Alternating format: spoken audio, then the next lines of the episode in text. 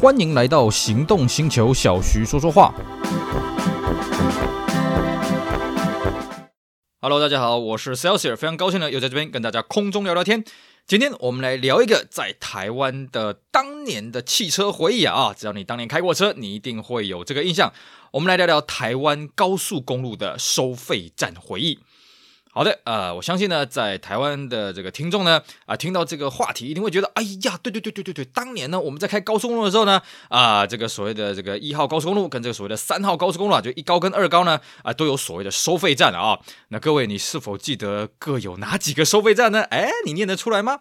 其实呢，在当时啦，啊，这个收费站呢，总共我们这两条高速公路，南北向高速公路呢，总共各有十个收费站了啊。那当然了，这个收费站是什么时候拆除的？各位还有印象吗？哈哈。其实呢，你如果可以背得出来，现在这个节轨你还可以背得出来，这个由南到北，由北到南啊，这总共二十个收费站，你也算很厉害了。为什么呢？因为其实啊，我因为工作的关系呢，我常常往返这个台南跟台北嘛，啊，所以这十个收费站呢，我大概每个礼拜都会经过个八个左右了啊。那剩下那两个呢，其实也蛮好记的。可是呢，啊，我坦白讲啊，我一般都是走这个一高了哦，二高我比较少走，因为二高它当初在新建的时候，就是为了要这个一高没有去的地方呢，它再拉过去，所以二高比较绕，而且二高经过都是一些荒郊野外的地方了啊。所以你要我背出这个二高的收费站有哪几个呢？哎，我真的是嗯，可能还要再想一下了啊。但是一高的呢，我还背得出来啊。啊、这个最北的叫做细直，再来是泰山啊，再来是杨梅，呃，造桥、后里、园林、斗南。诶，新营、新市、冈山，嗯，应该是没有错了啊。我没有看小抄啊，先跟各位讲，我没有看小抄。但是在二高的话呢，嗯，我印象中好像是呃，这个汐止还是七堵了哦。然后这个呃，这个树林、呃，龙潭，啊啊啊啊啊，然后什么什么怎么好像大甲吧？哎呀，背不出来了啊，这 没办法啊。那么。这些收费站呢是什么时候拆除呢？其实是二零一三年的十二月三十号那一天拆除的啊，就是全面这个改成这个里程收费啊，全面改成这个电子收费啊。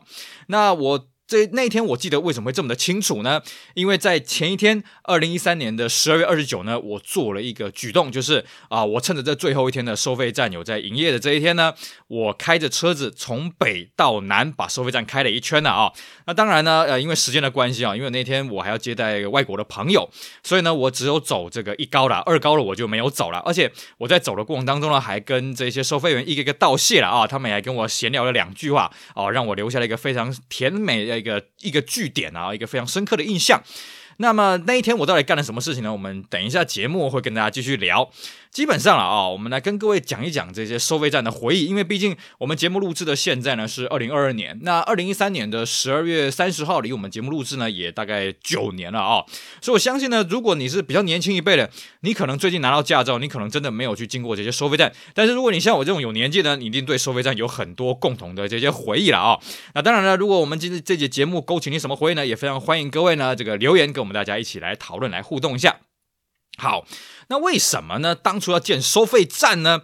其实各位你知道吗？当初有有人反对收费的啊，那你会觉得啊，对啊，就我使用这个高速公路，那我去缴纳这个高速公路的养护费用啊什么的啊，那很合理嘛，对不对？为什么一开始会有人说不收费呢？好，我们来讲一下我们这高速公路的这个啊这个历史的由来了啊。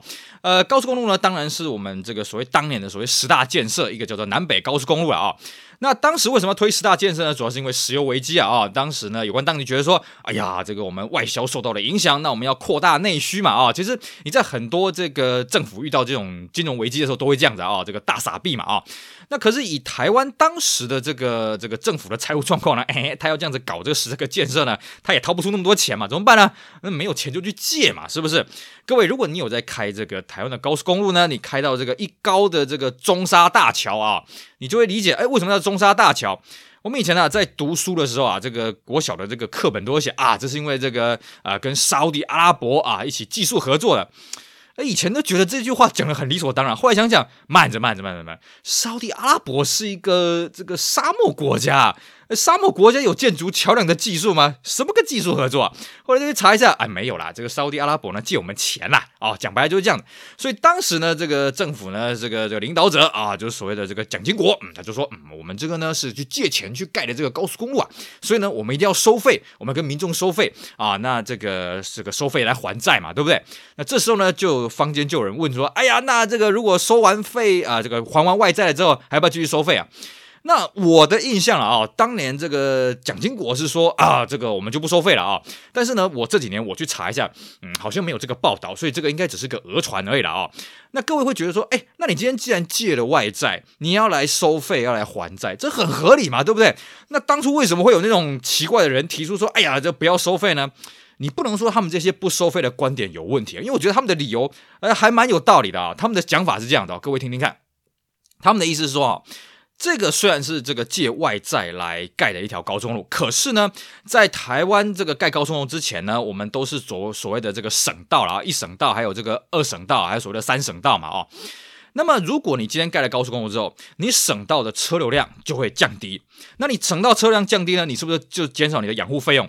你用你减少这个养护费用去还这个外债，其实呢，啊，也是这个东墙西墙的原理啊，这样补一补啊。更重要的是呢，他们当时也提出了一个观点，我觉得这个观点讲得非常有道理，我相信大家都心有戚戚，就是说。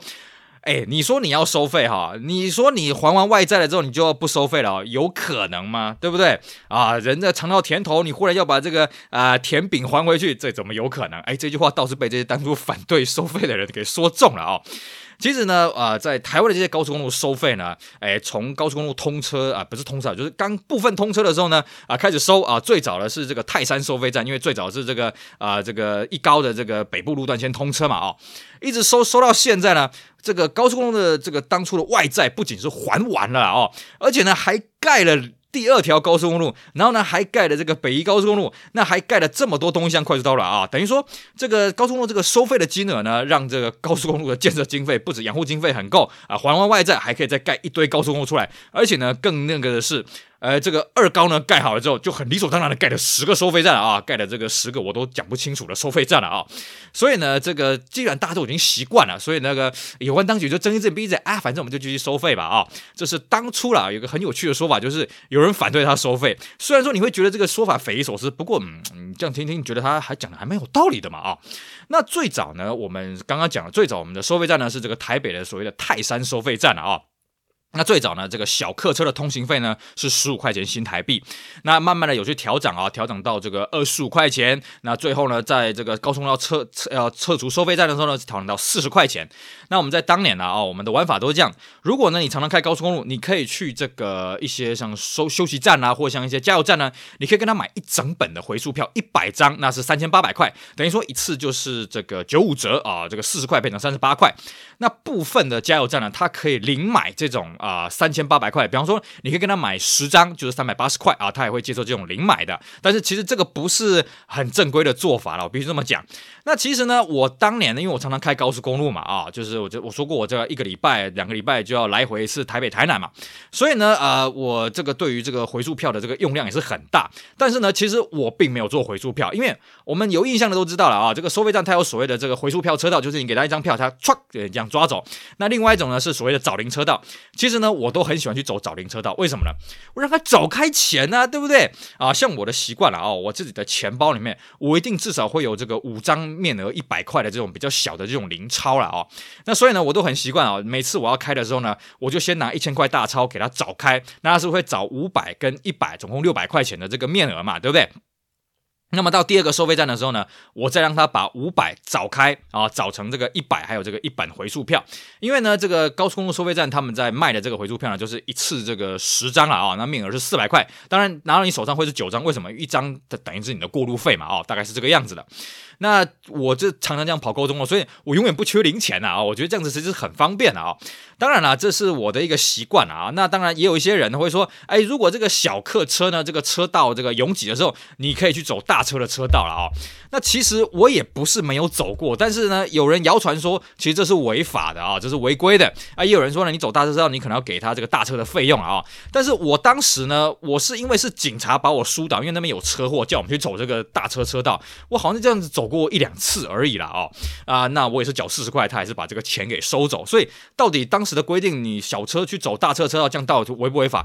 其实我也不是很清楚了啊。当然，我们还是奉公守法，就是反正堵车就堵车嘛啊。而且，其实当时我们在走这个高速公路，像我这样走啊、台南到台北，总共会经过八个这个收费站啊。我都是觉得，哎呀，这个终于增加一点趣味了。为什么？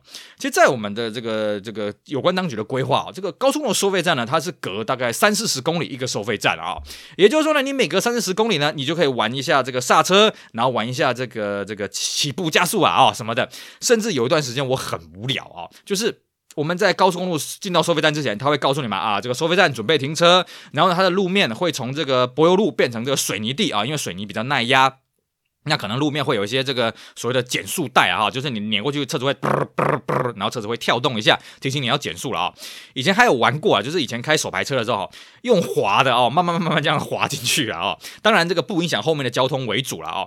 而且呢，在讲到这个边，必须跟各位讲啊，其实各位如果还有印象的话，呃，你进收费站之前啊，你会看到旁边写个这个收费站准备停车嘛，然后还有一个最高速限嘛。我妈当初啊，这个考到驾照之后，她开车，她真的按照那个竖线来开，真的差点被撞死啊！为什么？因为我如果记得没错的话，它的收费站的进站的那个速限是大概是四十啦。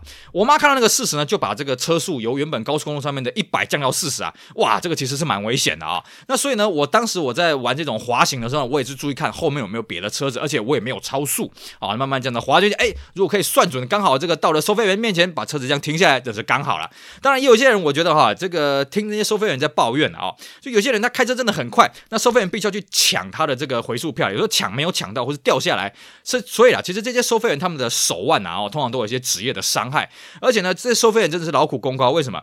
你要想想，我们开车，我们车窗摇起来，我们可以在里面听音乐、吹冷气啊，不怕风吹日晒雨淋的。哎，他们在那边哦，站在那边，你像尤其那种寒流来啊啊，那个下大雨什么，他们也得在那边值班啊，一站就站很久啊。哦，所以每次啊，就遇到下大雨的时候，我都跟他们讲啊，你们辛苦啦，你们这个好好辛苦啊，这个这么冷的天气啊，多保重啊。他们也会跟我说谢谢啊。我觉得这是一个基本的一个人际的一个交流互动。